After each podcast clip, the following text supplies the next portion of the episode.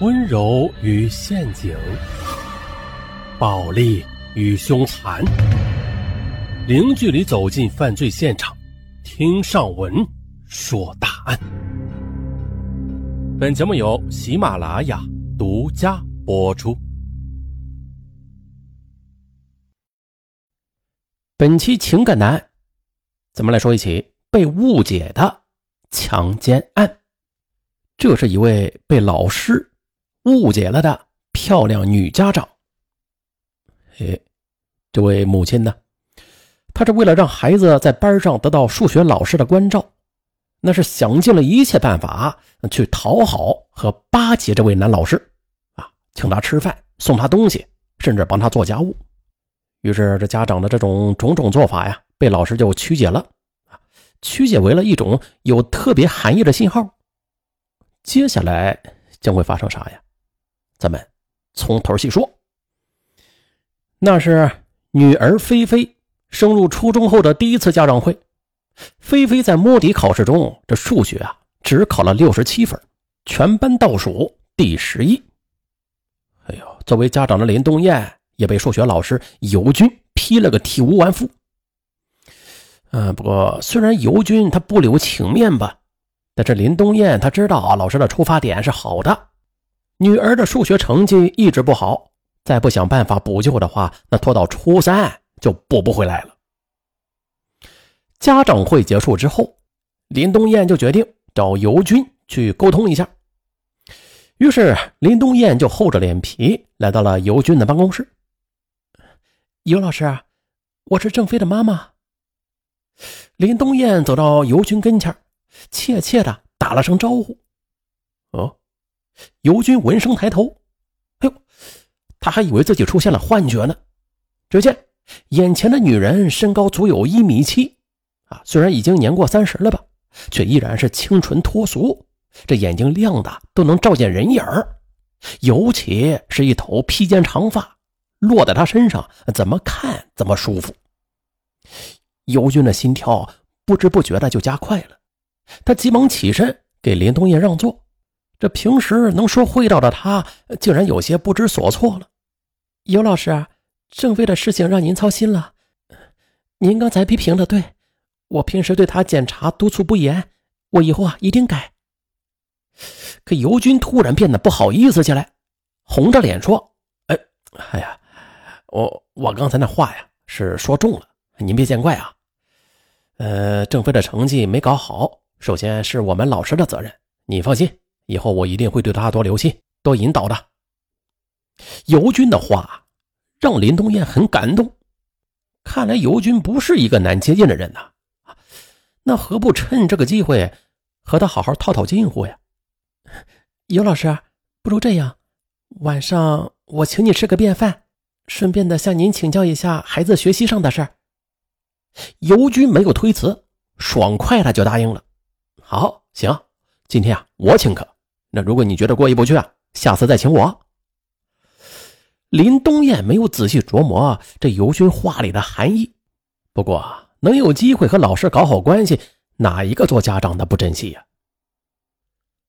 在饭桌上，平日里不善恭维的林东燕不停的称赞尤军的教学水平高啊。为了让尤军尽兴，林东燕陪他喝了不少红酒，带着几分醉意，他抢先付了账。还硬往这尤军包里塞了一条玉溪牌的香烟。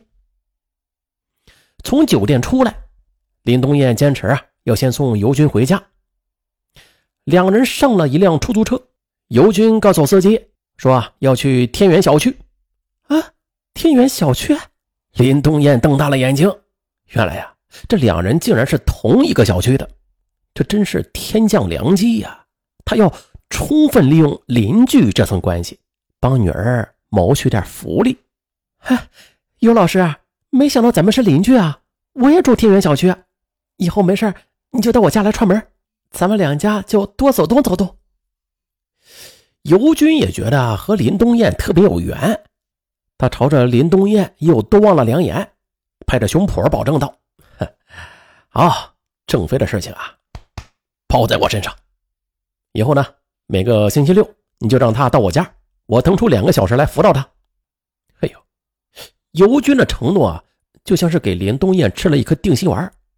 第一次外交就有这么大的收获，林东燕兴奋的难以抑制。于是回到家，她就炫耀的把这件事情跟丈夫说了。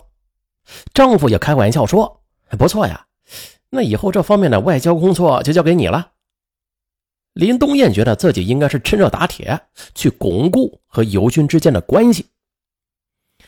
二零零七年十月十日。林东燕送女儿第一次去尤军家里辅导，尤军热情的将林东燕母女迎进门。哎，林东燕发现这尤军家里啊，就只有他一个人，便好奇的问：“哎，尤老师啊，你爱人和孩子呢？”“哈 我爱人是在外地工作，也是个教书匠，儿子呢就在他工作的学校里上学。”林东燕见尤军家里非常的乱，就不失时机的替尤军收拾起来，拖地呀、抹灰呀、啊整理书架呀，足足是忙了一个多小时，这才把屋子收拾干净。尤军看着林东燕忙碌的身影这心里有一种暖融融的感觉，他的目光也不时的从郑飞的作业本上就溜到林东燕的身上，而林东燕对此啊。却浑然不觉，一心只想着他对尤军好，那尤军呢就会对女儿好。林东燕发现尤军的书架上摆了不少钓鱼方面的书，啊，推测尤军应该是喜欢钓鱼，从而心里不由得又想出了一个巴结尤军的计划。几天之后，林东燕就守在小区门口等着。见到尤军之后，林东燕快步的就迎了上去。哎，尤老师，我知道你喜欢钓鱼，那这个送给你。尤军打开一看，嚯，这是一套精美的渔具。他一看就知道这套渔具啊价格不菲，就忙推辞：“哎呦，不行不行啊，这也太贵重了，我不能收。”林东燕则故作生气地说：“尤老师啊，这只是一点小小的心意。”俗话说“礼轻情意重”，你要是不收的话，那就是没有把我当朋友。尤军最终是收下了这套渔具，但是啊，他向林东燕发出了邀请：“好，行，那下次有机会我们一起去钓鱼。”尤军在“我们”二字上特意的加重了语气，林东燕也爽快的答应了。回到家之后，尤军拿着渔具是左看右看，脑子里不断的浮现出林东燕的样子。他怎么会知道自己爱钓鱼啊？尤军不由得就记起一本书上曾经说过：一个女人如果爱上一个男人的话，首先会关注他的兴趣爱好。哎呀，难道林东燕对自己有意思？很快。林东燕的付出就有了回报。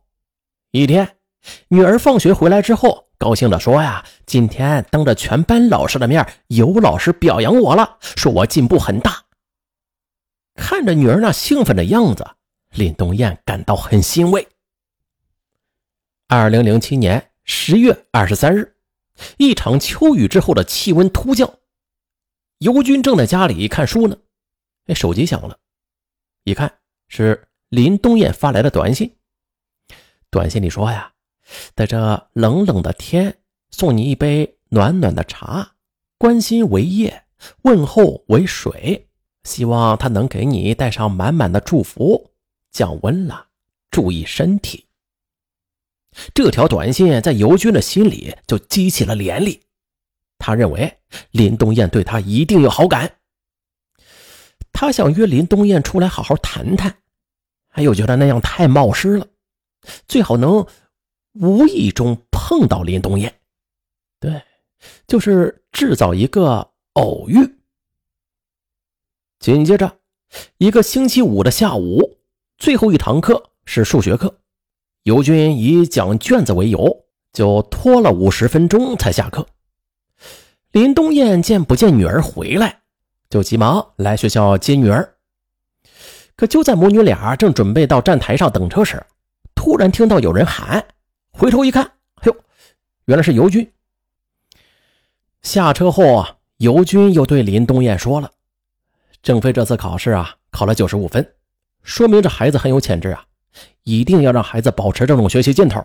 等时机成熟了，我想安排他当数学课代表。”说到这里，尤军突然顿了顿，转过身来对郑飞说：“对了，郑飞，你先回去吧。”我跟你妈妈有话要说。好，欲知后事如何，咱们下集再说。